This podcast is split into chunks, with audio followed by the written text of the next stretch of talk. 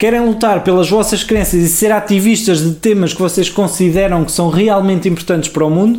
Sim, senhor, façam-no. Mas sem fazer figura de ursos.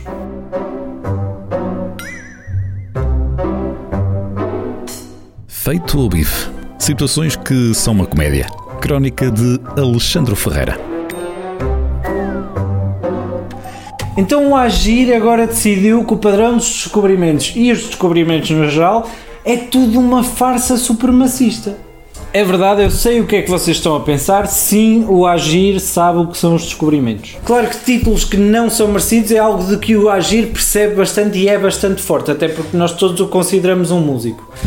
Claro que uma pessoa com este tipo de notoriedade pública se calhar devia ter um bocadinho mais cuidado com aquilo que diz, porque depois vem um burrinho qualquer que lê aquilo e percebe, epá, tenho aqui partir o padrão dos descobrimentos. E foi o que aconteceu. Isto é tanta estupidez junta que isto só poderia tornar-se mais estúpido era, sei lá, se o Agir tivesse uma caravela portuguesa tatuada no braço. Ah, tem? Estás a gozar.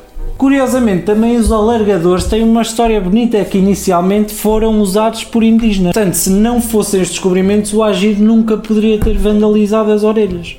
A estátua do Padre António Vieira também foi alvo das recentes manifestações em Lisboa e, ok, eu percebo que a estátua de um padre com três criancinhas se calhar não é a melhor imagem para a posterioridade mas vandalizar uma estátua de um homem que lutou tanto pelos direitos humanos por causa do racismo é mais ou menos como se eu agora fosse à Madeira ao busto do Ronaldo e escrevesse lá inteligente.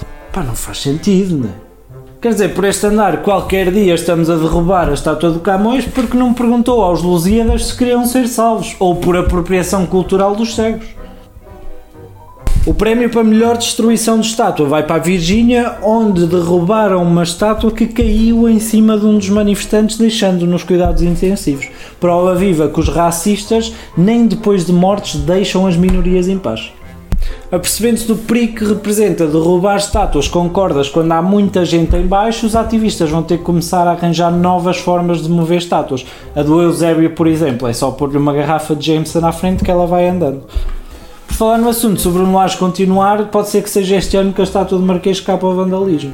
Posto isto, percebam o seguinte: combater o racismo ao destruir monumentos só faz com que mais racistas saiam da toca para dizer cocó. Feito o bife. Crónica de Alexandre Ferreira.